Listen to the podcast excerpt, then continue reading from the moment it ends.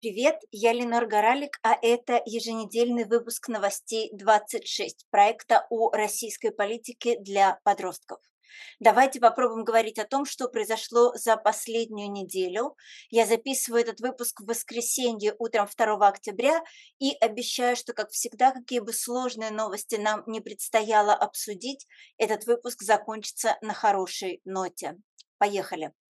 Новость первая про аннексию украинских территорий. В пятницу президент Путин объявил о вхождении оккупированных российскими войсками украинских территорий в состав России. Это значит, что Россия аннексировала, то есть незаконно присвоила себе ДНР, ЛНР, а также часть Херсонской и Запорожской областей Украины. Живущие там украинские граждане теперь будут вынуждены подчиняться российским властям, а ваши сверстники, школьники учиться по пропагандистским российским программам на русском языке. До этого российские власти провели на оккупированных территориях так называемые референдумы. Украинские граждане голосовали за вхождение своих городов и сел в состав России под дулами российских автоматов и без присутствия независимых наблюдателей, которые могли бы следить за честностью голосования. Поэтому ни для кого не стало сюрпризом, что почти все, кто принял участие в этих незаконных референдумах, якобы выступили за присоединение оккупированных территорий к России. Похожая ситуация в 2014 году произошла в украинском Крыму. Это значит, что Россия теперь будет утверждать, будто война, которую она ведет против Украины, теперь якобы ведется на ее собственной земле, и военные действия предбредут еще более жестокие формы. Но Украина и большинство стран мира до сих пор считают Крым и другие аннексированные Россией территории принадлежащими Украине. А кроме того, против России в связи с аннексией новых территорий готовятся новые санкции.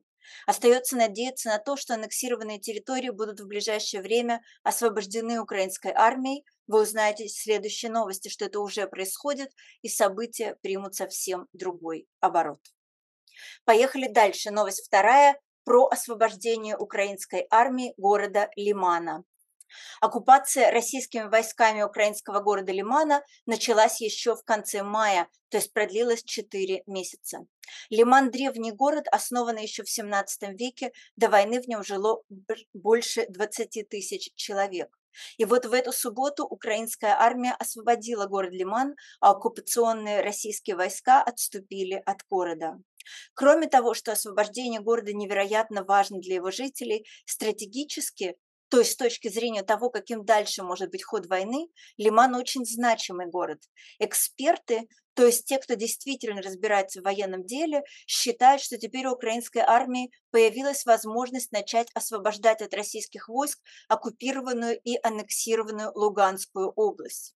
Военные новости, даже новости об освобождении захваченных территорий из-под оккупации, никогда не бывают до конца хорошими.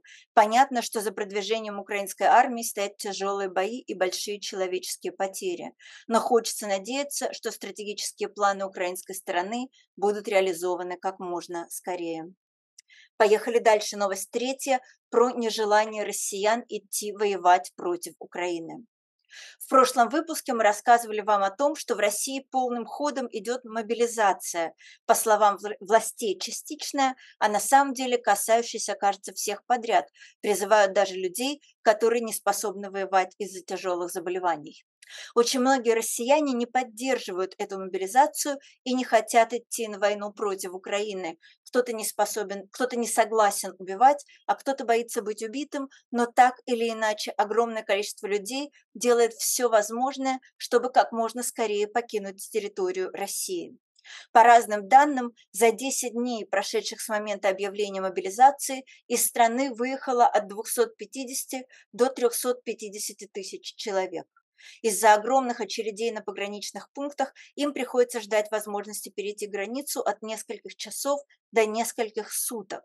Бывает и так, что российские пограничники не выпускают человека, сообщая, что он военно обязанный и поэтому не имеет права покидать страну. Во многих случаях люди помогают друг другу уехать, собирают деньги на билеты, подвозят до сухопутной границы, находят жилье в новой стране, и эта поддержка оказывается очень важной. Параллельно во всей стране продолжаются протесты против мобилизации, на которых жестоко задерживают активистов. Об этом мы тоже рассказывали в прошлом выпуске.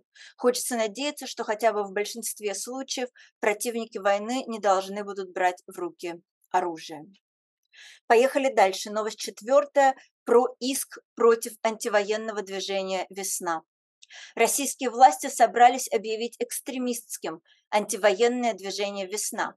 Они считают, что проводя мирные митинги против войны, активисты «Весны», среди прочего, формулируют общественное мнение о необходимости смены власти в стране. Говоря простыми словами, активисты весны требуют, чтобы в России, как в демократической стране, граждане имели право выбрать другую справедливую и честную власть. Но для нынешнего российского правительства сама мысль об этом оказывается преступной. На прошлой неделе дома у некоторых участников весны, живущих в Петербурге, прошли обыски. Я обещаю вам следить за делом весны и рассказывать, что с ним происходит. Поехали дальше. Новость пятая, как и обещано, хорошая. Про отличную книгу о тех, кто не такие, как все. В издательстве «Самокат» вышла книжка под названием «Суперстранные дети». Ее автор – очень известная чешская писательница Петра Сокупова, а перевела эту книжку Ксения Теменчик. В этой книге четыре подростка, которые не вписываются ни в одну компанию. Мила, девочка, у которой есть мечты, но нет друзей. Франту, упрямый и зловредный мальчик с костылями. Катка, страдающая от лишнего веса и всего боящийся Петру, пытаются выжить в современном обществе и выясняют, что... Впрочем, я не буду рассказывать, что. Ответ оказывается довольно неожиданным, и нет, стать добренькими и всем улыбаться – это не оно. Книжка иногда ранящая, но очень стоящая, на мой взгляд, того, чтобы ее прочитать. И нет, это не реклама, я просто действительно думаю, что книга по-настоящему неплохая. В конце мне хочется сказать, как всегда, о каких бы вещах, связанных с событиями в России и мире не шла речь, пожалуйста, не верьте на слово никому, и мне, конечно, тоже не верьте. Читайте, проверяйте, думайте, обсуждайте и спорьте со всем. Мне можно писать по адресу news26.2022 собачка gmail.com, и мы обязательно встретимся в следующий понедельник. Спасибо, что вы были со мной. Надежда есть всегда и лучшие времена обязательно настанут. Продюсер этого подкаста Елена Боровая. Огромное спасибо ей и всей команде новостей 26. До связи, ваша Ленор.